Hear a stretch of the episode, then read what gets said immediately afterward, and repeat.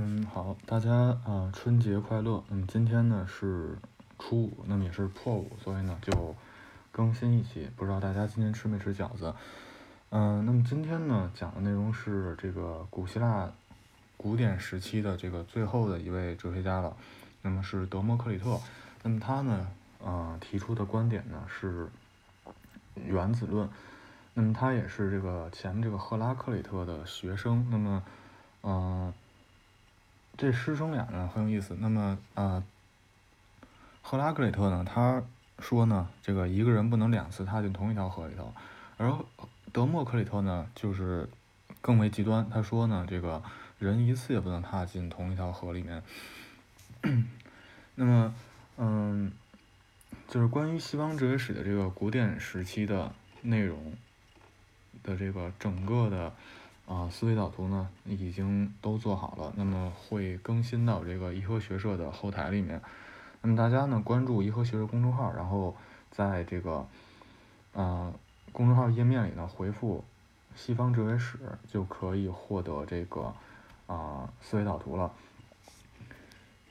那么相当于在这是西方哲学史第一个阶段呢就算结束了。那么再下回呢就是这个开启这个。嗯，智者学派，还有然后以及后面的苏格拉底、柏拉图和亚里士多的这个，就是中世纪之前的这个哲学家们了。嗯，那么关于德谟克里特呢，他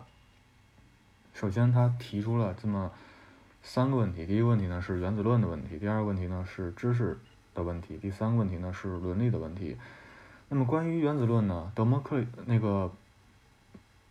他相当于是在补充这个，或者说是在这个，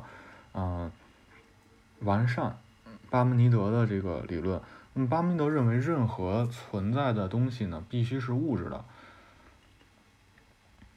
那么这一条呢，就推出就是说，空间是不存在的，因为他之前他说呢，就是说，首先不就是不存在。就是说，说不存在不存在呢，是一种悖论，因为你既然已经有了不存在这概念，它就应该是存在的，因为他之前说嘛，就是任何存在的事物都应该是物质的，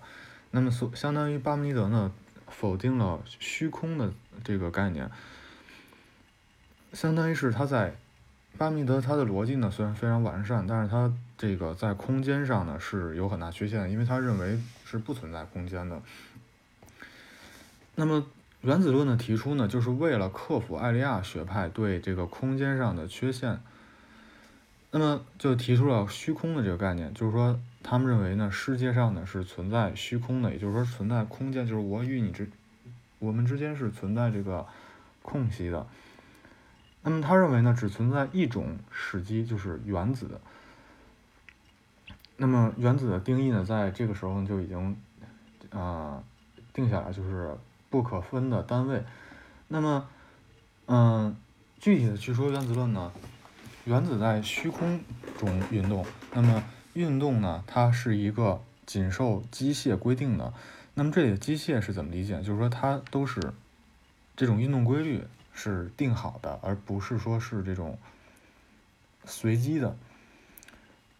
那么他认为虚空和非存在呢，也是一种存在。那么它是原子的运动的唯一前提。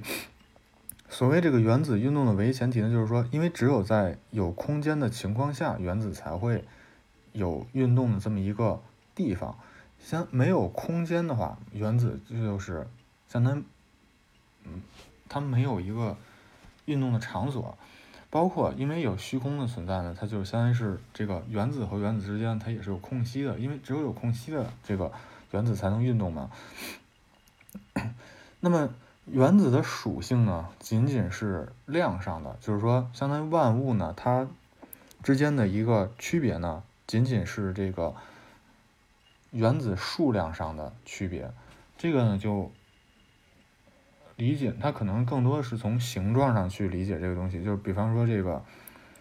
举例子，比方说两个原子呢是一条线，三个原子呢可以垒成一个这个三角形。那么四个原子呢，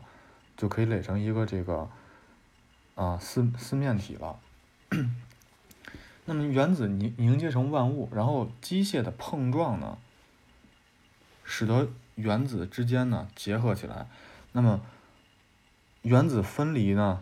那么事物呢就消失。那么就推出了，就是说原子呢是受这种不是受这种神圣的理性或者人所左右的，而是说这种啊它背后的一种固有的规律所控制。那么这块呢，首先呢否定了神，然后呢也否定了这种。绝对精神的存在，然后也否定了这个人的主观能动性的存在。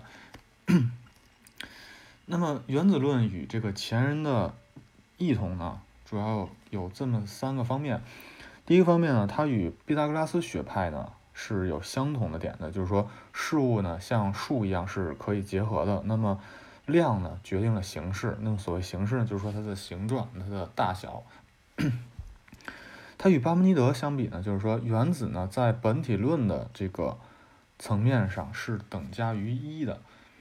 但是呢原子会运动，因为巴门尼德呢他的这个结论呢就是说运动是不存在的嘛，所以说这是和巴门尼德同和异的这个内容。那么与四元素的这个区别在于原子呢它构成四元素，那么四元素呢它是相当于这种多时级的一种理论，就是说。这个四元素呢，本身已经是不可分的了，那么就相当于是这个世界有四种史基，而这个原子论呢认为原子呢构成了四种元素，然后或者说是原子构成万物，那么这块呢是与这个四元素之间的一个区别，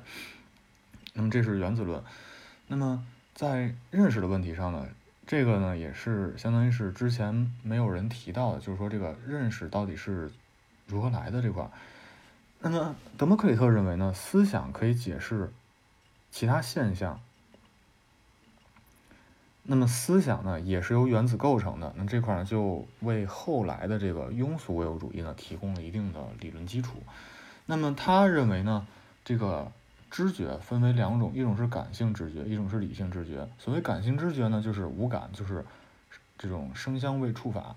声香味触。那么就是说，这种对世界的直观的。感觉，那么它呢称为影像。那么还有一种呢是知觉的这种，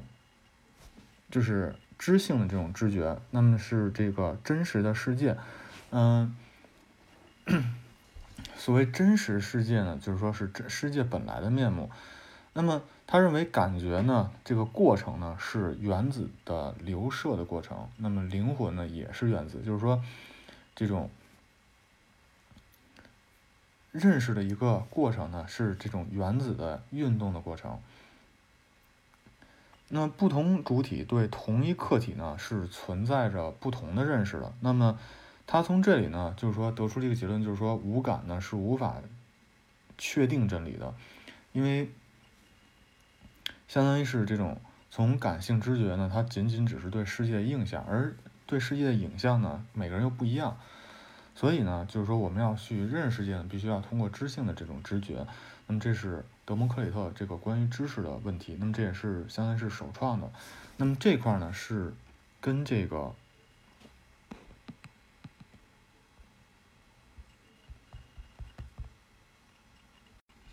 嗯这也跟之前的这个前面提到的，就是真理之路和这个感觉之路呢是有一定的继承的关系的。那么他在伦理上呢，他认为人的一个目标呢，最重要的是快乐。那么这个呢，也是为后面这个伊壁鸠鲁的这个享乐主义呢，是提供了一定的基础。那么，嗯，到德谟克里特截止呢，那么哲学呢，相当于是出现了一个分水岭。那么，嗯，人类呢，或者说这些智者们，开始从自然自然的这个秩序中呢，开始思考人们该如何行动这样的问题。那么，因为提到了伦理的问题嘛，那么就相当于截止到这个德谟克里特为止呢，其实这种最纯粹的哲学呢，它的所有的问题呢都已经出现了，嗯，就是所谓最纯粹哲学，就是说直接可以被命名为哲学范畴的问题呢，已经全部出现。那么当然，因为在后面呢，跟通过这个智者学派，然后还有这个苏格拉底、柏拉图和呃亚里士多德。的整理和补充呢，相当于是哲学更庞，让哲学体系更庞大了。以至于到后面呢，就是评价柏拉图呢是说，哲学家们呢不不过是这个在解释柏拉图的学说，就是说后面呢出现了这个伦理学，出现了政治哲学啊，出现了这个美学呀，那这些相当于是哲学的分支。那么最根本的哲学呢，它的所有问题都已经算全部的出现过了。那么这会呢会在下一期的内容中呢为大家去就是相当于是总结一下。呃，那么今天的这个内容到这里就先结束了。那么就是说，大家可以关注“一和学社”公众号，然后回复“西方哲学史”，然后呢获得整个的这个啊古典时代的这个思维导图。那么在公众号的内容呢，我嗯会把这个之前讲过的这些内容呢，然后呢编辑成文字版的，就是说是全套文字版的，不是思维导图这种的，然后呢更新。就是按星期的呢去更新给大家，那么啊，今天先到这里，谢谢大家。